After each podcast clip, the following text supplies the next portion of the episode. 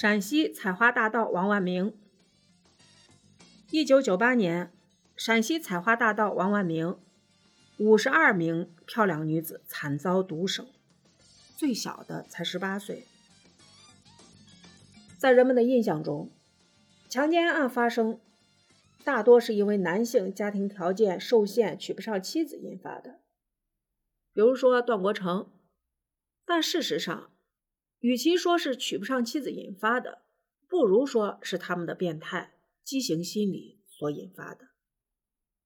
这类人即使娶妻生子，也未必能拯救他们。就像陕西采花大盗王万明，他有妻有子，不也犯下七年侵害五十二名漂亮女子，杀害二十人的罪行？一九九七年四月八日，陕西省西安市长安县蒿泾乡上北村女青年及贾某妮被人侵犯后杀害在村东一百米处的麦田里。凶手的心理显然有些不正常，在残忍杀害贾某妮后，还对尸体实施了侮辱行为。如此恶劣的案件。立即引起了警方的高度重视。西安市局刑侦支队会同长安县公安局刑警大队抽调警力，成立专案组。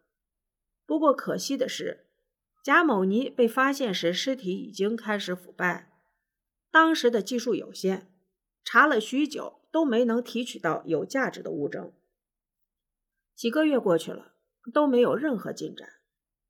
就在这时，相似的奸杀案不断发生。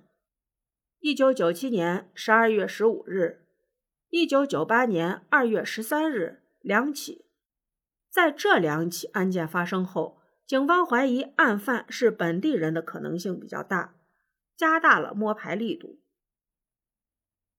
摸排工作开展时，又接连发生了八起。此时，专案组才意识到事情没那么简单。这个人手法娴熟，有一定的反侦查技术，绝不是第一次作案。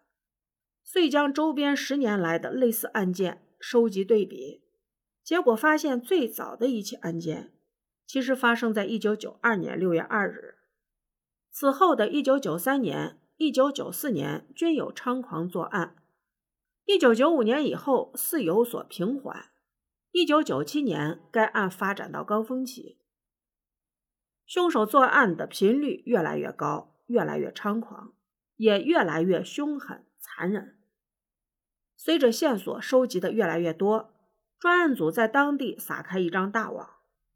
一九九八年十一月，先后抓捕了宋前平、张玉平，他们也曾犯下过案，但并不是这起大案的真凶，背后还存在着第三个罪犯。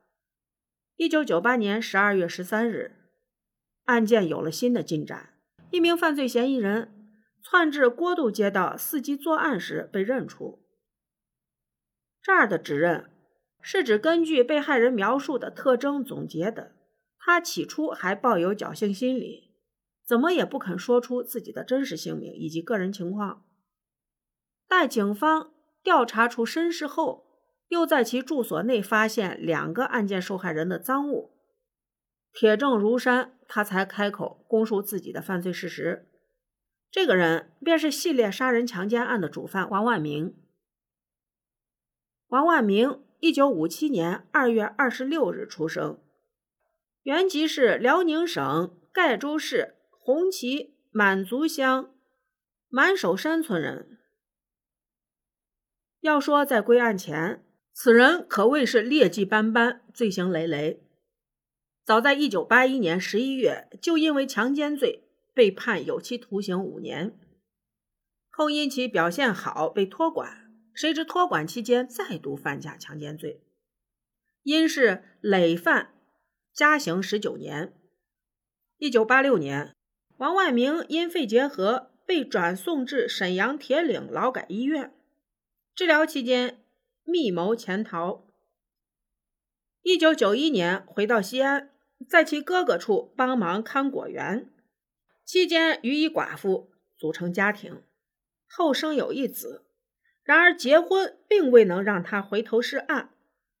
生下儿子的同年，也就是一九九二年六月二日，王万明再度踏上了罪恶之路，侵害雁塔区鱼化的王某英，当时小姑娘才十八岁，如花似玉的年龄，就这么死在他手下。王万明的一生是罪恶的一生，哪怕是有了妻子，有了儿子，家庭的温暖也没能阻止他的恶行。从一九九二年六月二日开始，到一九九八年十一月二十四日止，王万明累计作案五十二起，杀害二十人，其行为已构成强奸罪、脱逃罪、故意杀人罪。刑法第二百三十六条，以暴力、胁迫或者其他手段，情节恶劣的，处十年以上有期徒刑。无期徒刑或者死刑。第三百一十六条，依法被关押的罪犯、被告人、犯罪嫌疑人脱逃的，处五年以下有期徒刑或者拘役。第二百三十二条，故意杀人的，处死刑、无期徒刑或者十年以上的有期徒刑。王万明桩桩件件涉及情节严重。作案手段极其残忍，主观恶性深，对社会危害性大，依法应当从重处罚，最终被判处死刑。